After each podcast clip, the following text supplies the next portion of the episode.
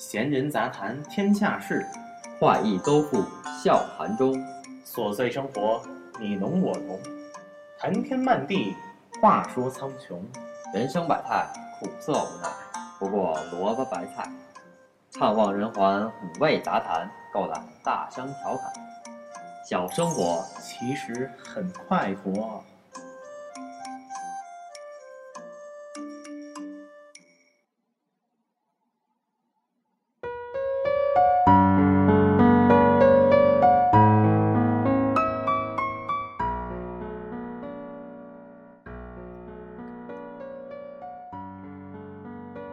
欢迎收听本期的生活小常识。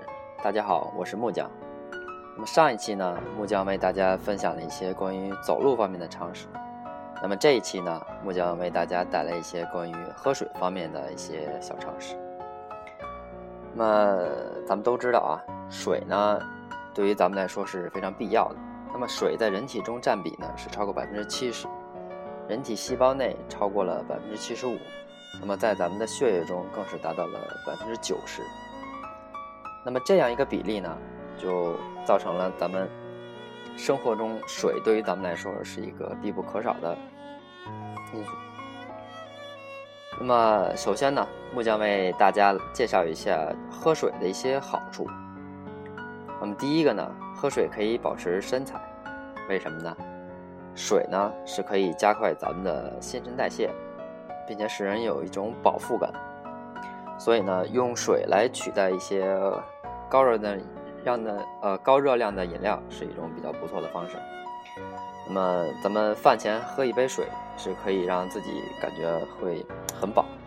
那么到吃的时候呢，也可就是可以会啊少吃一些。那么多喝水呢，可以使咱们新陈代谢更旺盛，特别是喝冰冷的水。你看咱们，尤其是英国人啊，他们都比较喜欢喝凉水，啊，还有冰水。为什么呢？因为他们这个冰水喝下肚啊，首先开始肯定是凉的。那么这个时候呢，实际上这个胃是，呃，大部分的细胞是不工作的，由于这个温度。那么慢慢慢慢呢，等这个水温回升了，才会慢慢去消化。那么这段时间呢，咱们的身体是需要把这些水加热的。那么在这个过程中呢，会消耗一定的热量。那么第二个呢，是喝水可以提升能量。就如果咱们尤其是工作啊，或者说学习啊、打工比较累的朋友，有时候感觉很疲惫，就是有种被这种榨干啊、耗尽那种感觉。那么其中一个原因呢，就很有可能是由于脱水引起的。所以呢，咱们要及时的补充水分，及时的多喝一些水。那么足量饮水呢，是可以啊，能够使心脏更有效的啊泵血。那么体内的水分呢，是有助于血液输呃血液输送氧，还有其他细胞所必备的这个养分。那么第三个呢，喝水可以帮助咱们呃舒缓压力。咱们都知道啊，有正常情况下呢，咱们有时候会感觉脑部啊会有一些眩晕。那么一般情况下呢，是有两种情况，一种呢是缺氧，那么另一种呢就是脱水。人体脑部的组织的呃百分之七十到百分之八十呢是由水分构成的。如果脱水呢，身体和大脑会感受到呃一些压力。那么一旦感到口渴，就说明已经是出现呃一定程度上的这个脱水。所以呢，我们。尤其是工作的朋友啊，是可以啊，平常在办公桌上放一杯水，或者需呃或者携带一些运动的水壶之类的，那么以便随时的补充水分。那么第四点呢，是喝水可以强化肌肉，适量喝水是可以防止肌肉抽筋，并且润滑身体的关节的。那么如果体内有足够的水分呢，运动的强度可以更大，时间也可以更长，可以更晚的感受到极限。也有助于练出一个比较啊健美的身材，所以说咱们常去健身房的朋友啊，一定要记得带一瓶水。那么锻炼的时候呢，有有时候会感觉到很酸痛啊，很累，那么这时候喝一点水呢，会有一些缓解。那么最后一点呢，是喝水可以滋养肌肤。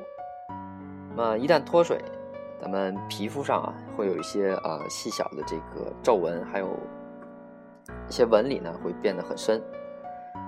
那么水呢是天然的美容霜，喝水可以为皮肤细胞补充水分，使它们看起来呢更加饱满，让人看起来也更年轻一些。而水分可以去除咱们肌肤上的一些污垢，然后并且改善呢血液循环，使咱们的肌肤焕发光彩。那么，咱们现在已经知道了喝水对咱们呃身体有一些呃有哪些的好处。那么每每天应该要喝多少呢？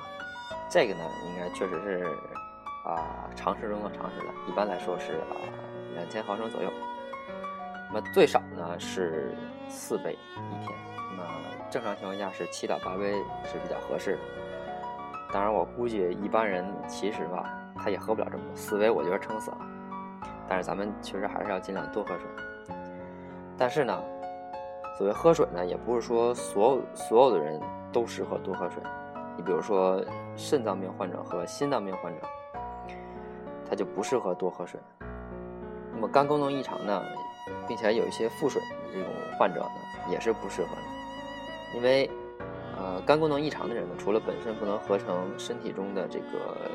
呃，血蛋白之外呢，有时候还会腹部、胸部的会出现一些积水的现象。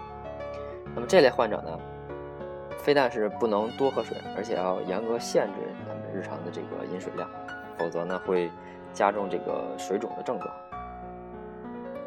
那么接下来呢，我将为大家介绍一下，就是一天当中咱们什么时候喝水是比较好的。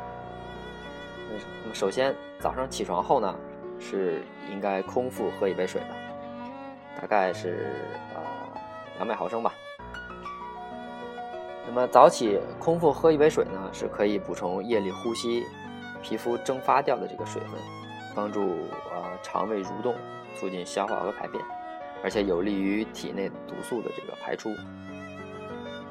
那等到咱们吃饭的时候呢，每餐饭前的半小时呢，是应该喝一杯水。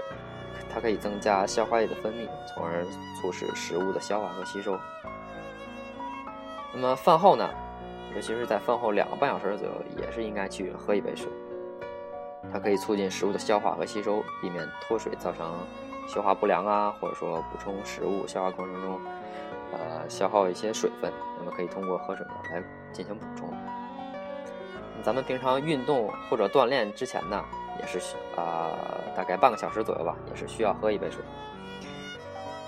这一杯水呢，不仅可以为身体储备水分，提供消耗所所需，而且呢，还可以啊消耗体内大量的热量。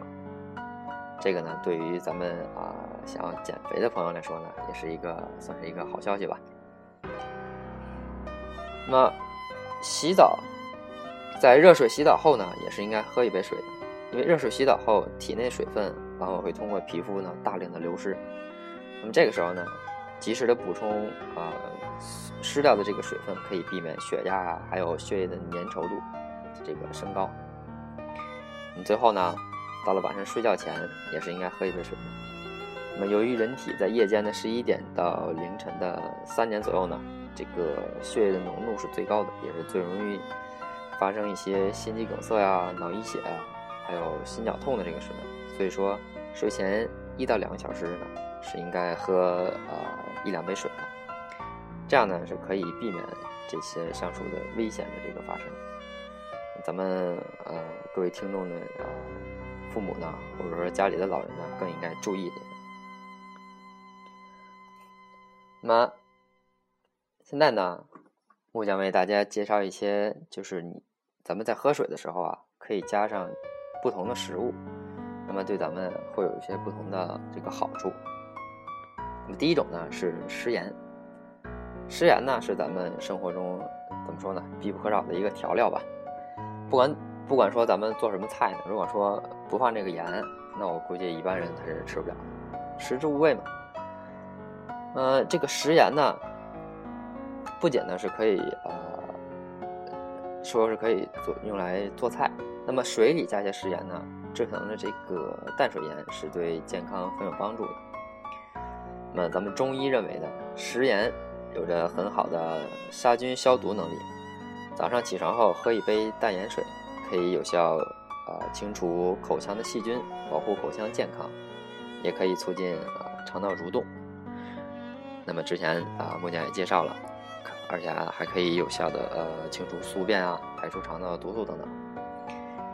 第二个呢是蜂蜜，这个我觉得很多人应该是都听过的，因为蜂蜜水嘛，对咱们身体是很有好处的。那蜂蜜呢是咱们生活中比较常见的这个滋补品，口感香甜，而且营养丰富。那么古人提倡什么呢？提倡朝颜晚蜜，这也是比较啊，就是流传的比较久的一种，算是养生的一种方式吧。那在晚上吃一点蜂蜜呢，它对咱们养养生的效果是非常出色的。我们可以往水里加一勺蜂蜜，制成的蜂蜜水呢，不仅非常好喝，而更更重要的是什么呢？咱们这个蜂蜜的营养啊，溶于水中，蜂蜜水的营养。就是怎么说呢？更容易被咱们人体呃充分的这个吸收，尤其是在晚上喝这个蜂蜜水，它这个养生功效非常出色。很多人晚上呢有这个失眠的症状，就是其实很多人，尤其是咱们年轻人吧，他有时候熬夜呢不一定非要他怎么样熬到多晚多晚，而是说他在这个点儿呢他睡不着。是属于这种失眠的这个状态，所以不能正常的啊按这个正常时间入睡。那么睡前喝一杯蜂蜜水呢，就可以有效的调节血压，使身体血压处在一个正常的水准，然后达到这个安神养心的效果。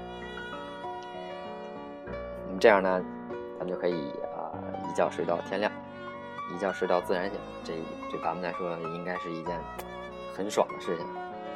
那第三个呢是苦瓜，苦瓜这个食材呢，咱们也不陌生了，因为它的味道挺苦的，很少，尤其咱们年轻啊，不是太爱吃。虽说它确实是，呃，这个去火的一个比较好的呃蔬菜吧。那么苦瓜中呢是有非常丰富的维生素 C，所以苦瓜泡水喝呢是可以有效帮助咱们身体补充维生素维生素 C。可以有效增强咱们身体的抵抗力，然后让身体呢避免疾病的侵袭，并且有着很好的呃清热解毒的这个功效，然后保护咱们身体器官的这个健康啊。而且喝这个苦瓜呢也是不分季节，就是咱们什么时候喝这苦瓜水呢，就都有很好的这种啊，尤其是解毒的功效。那第四个呢是枸杞，枸杞呢是一味咱们呃常见的这个中药吧。很多人呢会喜欢，啊，这个干干嚼这个枸杞啊，因为枸杞呢有这个一点就是比较淡的这个甜味儿，而且呢又有丰富的营养，所以很多人呢就是没事儿的时候呢，往嘴里塞两粒枸杞，然后嚼着嚼着就养了。然后咱们这个将枸杞泡水喝的话呢，那么效果其实要比咱们没事儿的时候干嚼呢是要更好的，因为枸杞中呢多糖对肝脏有一。个很好的保护作用，而且可以降低血清谷丙转氨酶，然后促进这个肝损伤的修复，然后可以使肝功能呢正常的运行。啊，那么最后一个呢是柠檬，柠檬水啊，咱们都知道，这个柠檬呢是优质的这个天然的抗氧化剂，对吧？那么柠檬水的制作方法呢，跟咱们这个青瓜水是一样。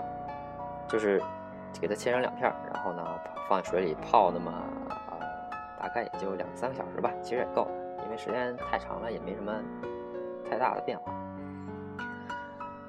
那么最后呢，木匠为大家介绍一些就是不能喝的这个水，因为不是说所有的水咱们呃喝起来呢都是对咱们身体有好处的。你比如什么呢？第一个，没有烧开的水，那么。呃，饮用未煮沸的水呢，是呃膀胱癌还有直肠癌的这个患者这个可能性啊，会增加百分之二十一到百分之三十八。那只有当水温达到一百度左右呢，那么这两种有害物质呢才会水随着这个水蒸气啊蒸发，然后大大大的这个减少。所以说咱们这个煮水的时候一定要把它煮开，而且。当它煮开的时候呢，不要立即把它停掉，最好呢可以继续的呃煮沸三分钟左右，那么饮饮用起来呢会更加安全一些。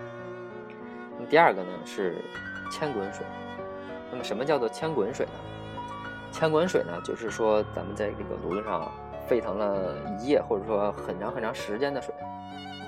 你有的时候呢，比如说有的时候啊，咱们用这个老汤啊之类的，然后做这个水会有呃有很长的时间。那么还有呢是就是电热水器中咱们反复煮过的这个水，比如说咱们这个电热壶啊，放那儿一壶水，今天烧完了剩点，然后添点，明天再烧一点，天天烧，天天烧。那么这种水呢，因为它煮的时间太久，那么水中不挥发性的这个物质。呃，它就会留下来，比如说这个钙、镁等重金属啊，还有呃亚硝酸盐的这个含量就会增高。那么咱们经常如果饮用这种水呢，会干扰咱们的这个肠胃功能，会出现暂时的腹泻，还有腹胀。那么有毒的亚硝酸盐呢，还会造成机体缺氧，严重者呢会造成啊昏迷，甚至呢是可能会造成一个死亡。那么第三个呢是蒸锅水，那么蒸锅水呢就是咱们这个比如说那个蒸馒头啊、蒸包子这种剩下的这种呃剩锅水，那么多次反反复使用这样的这种啊剩锅水呢，呃亚硝酸盐浓度也会很高。那么咱们常用这种水呢，会引起这个亚硝酸盐中毒。那么水水垢呢会伴随这个伴随这个水啊进入咱们这个人体。会引起消化呀、神经还有泌尿以及这个造血系统的病变，那么甚至呢可以引起的啊早衰还有癌症。那最后一个呢是老化水，这老化水呢俗称也是这个叫啊死水，就是说长时间储存不动的这个水。你比如说咱们平常买一瓶买一大桶水啊，就放那。你放个一天两天呢，还还算凑合。你都放了一星期了，两个星期了，你一旦拿起来喝，那就不好。因为经常饮用这种啊长时间储存不动的水呢，对的，尤其是对咱们呃未成年人，会使这个细胞新陈代谢呀明显的这个减慢，然后影响咱们身体的发育。那么对咱们中老年人呢，会加速衰老。那么许多。啊，这个曾经患有这个食道癌呀、胃癌呀，这个发病率也会啊慢慢变高。所以说，这个长期不动水呢，它是也是有一种致癌的可能的。那么老化水中的有毒物质呢，啊也会随着咱们这个水放的时间增加而增加。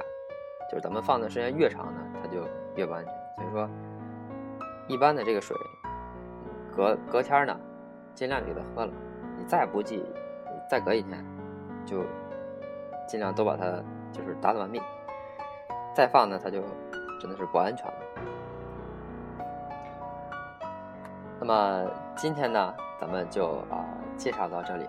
那么希望木匠给大家分享的这些啊关于饮水的这些日常小常识呢，可以帮助咱们的听众，然后更好的去啊保持一个健康吧。呃，本期节目呢，咱们就说到这儿。小生活很快活，我是木匠，咱们下期再见。